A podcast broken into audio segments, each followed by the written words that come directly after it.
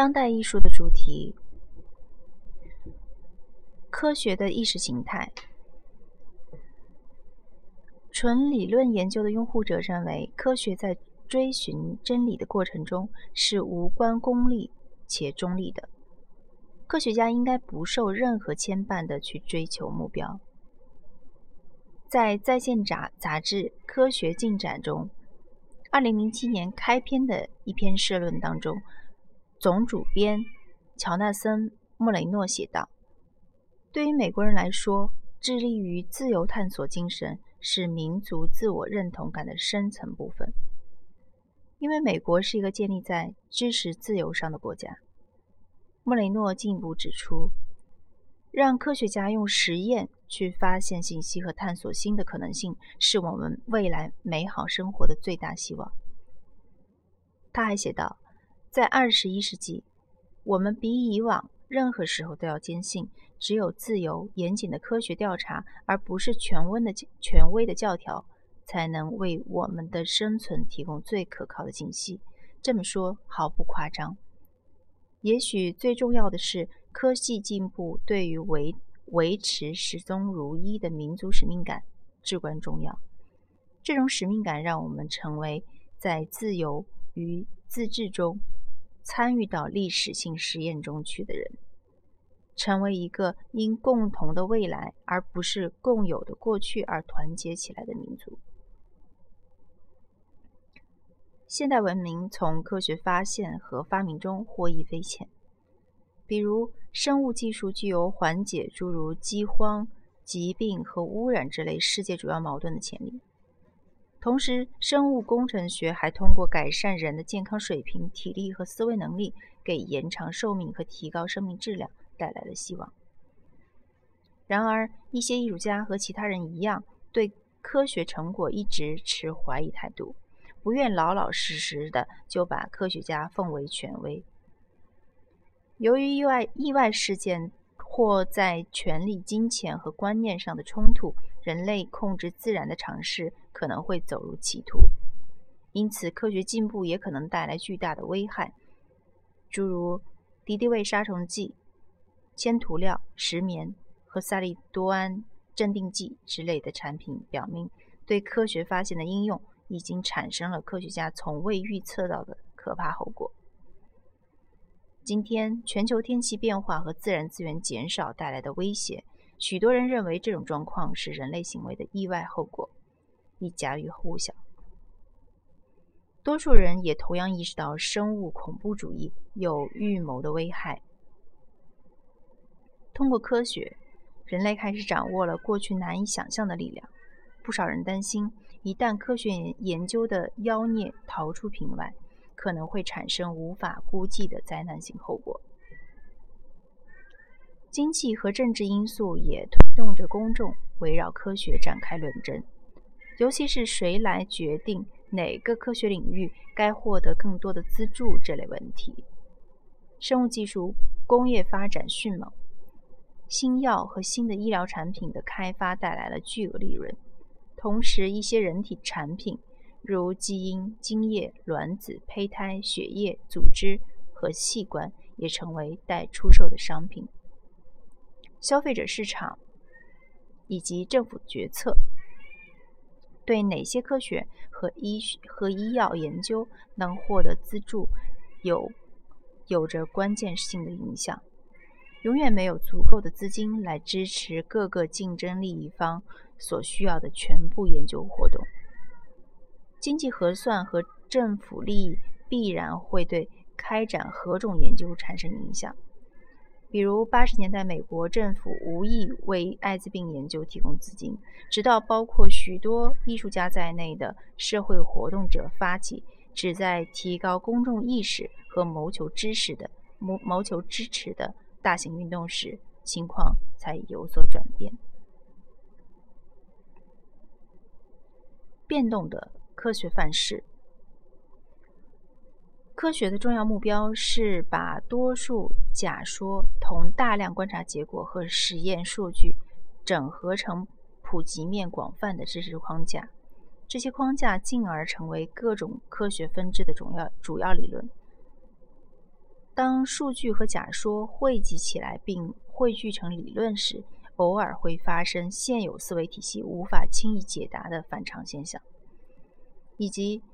或者理论本身变得过于复杂，且试图使预测和现有数据一致。当这种情况发生时，科学史被某个人或一小团体改变，他们给审视和组织科学领域的方式带来了翻天覆地的变革，比如。普朗克、爱因斯坦和其他科学家提出的将量子力学作为原子物理学的基本框架。这种充满变革力量的创造，转变了某学科的整个范式、传统思维和调查研究的全部焦点，并通常会爆发大量的全新的科学洞见。在其1962年的。著作《科学革命的结构》中，物理学家兼科学哲学家托马斯·库恩提出了科学发展过程的新模式。这一模式强调，占支配地位的范式的最大重大转变具有重要意义。尽管库恩的观点是为了解释科学最终如何处理那些现有科学实践无法给出合理阐释的信息。他的论证却通过把科学知识同文化中的哲学范式或文化的整体完形相连接，而无意中推动了对现代科学中的中立性的质疑态度。策展人劳拉·斯图尔德·洪在其题为《非非自然科学》的展览中所展览所写的图录中认为。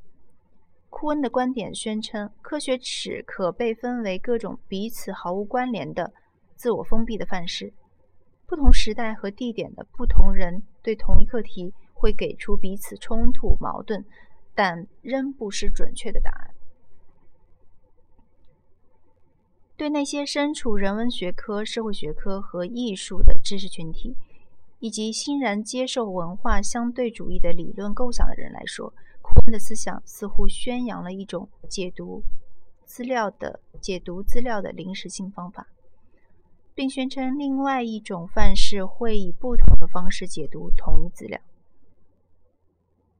总的来说，科学界还未接受文化相对主义的极端观念。文化相对主义坚持认为，即便是科学，也不过是一种文化建构。科学在范式的转换之中前进。每一范式并不比之前的更准确、更强大，但是因为伴随着技术进步而来的全新研究领域和经验性观察的新机遇，通过不断积累和递增的知识结构而向我们敞开大门。作为文化现象，我们很容易将科学家定型化为客观的、对主观影响和意识形态具有免疫力的人。而视觉艺术家应该是主观的、受个人情感和信念支配的人。实际上，两个领域都远比我们想象的复杂。无论是科学家还是艺术家，都既是理性的，又是直觉性的。二者在面临的问题、创造性思维过程，以及对世界的运转表象和意义的激情等方面，往往是相互映射、彼此影响。事实上，取得最高成就的科学实践需需要创造力，而最高境界的艺术实践也需要经历调制精确的实验过程。然而，这些经验并未消除科学家从事的工作、科学研究目标同艺术家为追求其艺术理念而承担的创作事业之间的真正差异。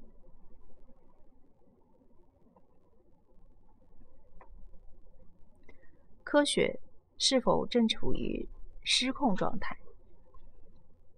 行动艺术、行动主义艺术予以回应。将对科学后果的讨论提到行动日程上来的艺术家，往往认为，不是所有科学都是进步的或真实的。行动主义者创作的艺术，通常意在帮助某一观点、某一观众群了解科学。启发他们思考科学如何改变了我们的世界和生活，无论这种好无无论这种改变是好是坏。他们寻找那些将会成为科学发展的目击者和监督者的观众。艺术家会采用形形色色的策略来激发或鼓动观众对科学的绝对权威发出挑战。一些艺术家以引人注目的形视觉形式将有用的科学信息吸纳到作品中去，其他人则包含丰富情感的内容的艺术作品来表现科学活动的真实或想象中的后果。后一种情况的典型例子就是。威尔威尔逊，他的自动免疫反应第五号是一件由是一件墙壁大小的经过计算机数码处理的照片拼接作品。画面似乎描绘了一位核灾难后的孤独幸存者，他戴着用来呼吸的防毒面具，身后是被肆虐的洪水淹没的景象。其他例子有澳大利亚艺术家罗伯特。格斯温特纳的系列作品《游毯》作品表达了艺术家对沉船和其他工业灾难造成的浮油问题的警觉。格斯温特纳将油渣、用过的工业润滑油和海水注入到聚氯聚氯乙烯塑料管中，然后他把这些软管变成枕头、屏幕和巨大的垫子。他的其他相关系列作品《绒毛玩具》由编织而成的装满油的聚氯乙烯垫子组成。这些垫子折叠后的样子，活像被漏油杀死的形状尖尖的小型海洋生物。艺术家也会和同具有同样警觉意识，并希望其他科学家和公众能就各种科学后果和抉择。进行反思的艺术家合作、科学家合作。科学界内兴起的生物伦理学这一跨学科领域，聚焦于科学发现和科学实践提出的哲学和伦理问题。顺着这样的思路，2007年在科罗拉州科罗拉多州的博尔德当代艺术博物馆以及其他场地举行的题为“天气预报”。艺术和天气变化的艺术展中，促成了艺术家和科学家之间的数实例合作。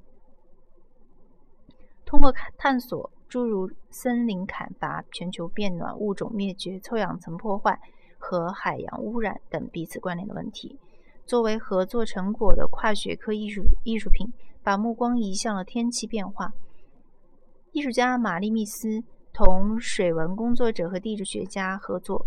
构想了当当地发生的可怕的五百年一遇的严重洪灾的形象。最终，密斯以预测的最高水位线的高度，把三百个闪亮的蓝色光盘粘贴在博尔德斯博尔德呃博尔德人口密集的中心城区的一些建筑物上。长期关注环境的艺术家海伦·哈里森和牛顿·哈里森，利用一位生物学家关于全球变暖给高山植物带来的影响的研究成果，创作了温室中的高山。这件作品表现了因栖息地萎缩而逐渐向海高海拔地区蔓延的植物。其他关注环境问题并参与其中的艺术家还有金姆·艾伯勒斯。伊夫·安德烈·拉纳美、派翠西亚·乔汉斯、阿维瓦·拉赫玛尼、丹丹格尼斯·丹尼斯、巴斯特·辛普森、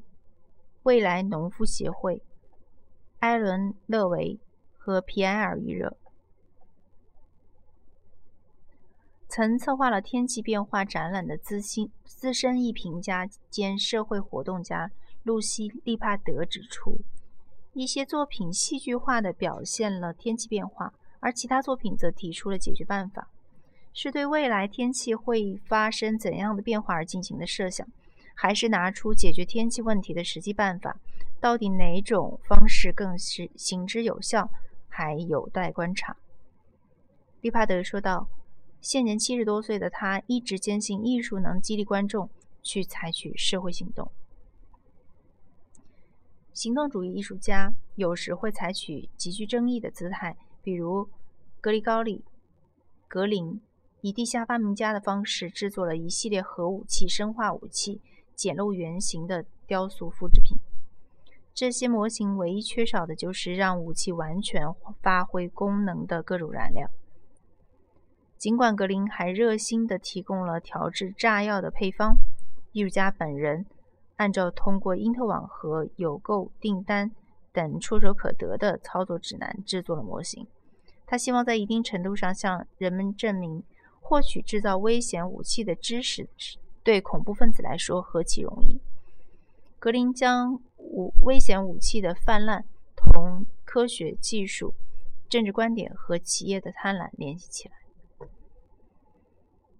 出于同样的动机，成立于1987年的艺术和戏剧团体“批判艺术体”在世界各地开展了参与式行为表演计划，目的在于批判新兴生物技术带来的各种后果，并帮助公众理解这些问题。这些表演曾是生物艺术的一种形式。为了帮助观众了解，经过基因改造的食品和生化战争，CAE 利用生物染生物材料来公开表现一些基本的科学秩序，例如艺术项目“散养的谷物”，邀请观众检查食品里面是否含有基因改良的有机物。CAE 使出的使用的一直都是任何人都可以合法获取的无害材料。也就是本科大学实验室一贯使用的那种常规材料。然而，CAE 的创始成员之一史蒂文·库尔斯，在2004年从煽动分子变成恐怖主义嫌疑犯。当时，联邦调查局的特工将他扣押，并指控他从事生物恐怖主义活动。他们从库尔斯的家中收缴了电脑设备、手稿和其他物品，包括艺术家作为。艺术物料使用的合法获得的培养细菌。尽管整个调查并未查出生物恐怖活动的证据，司法部在2001年美国爱国者法案的容许下，以邮件和电话诈骗的轻度指控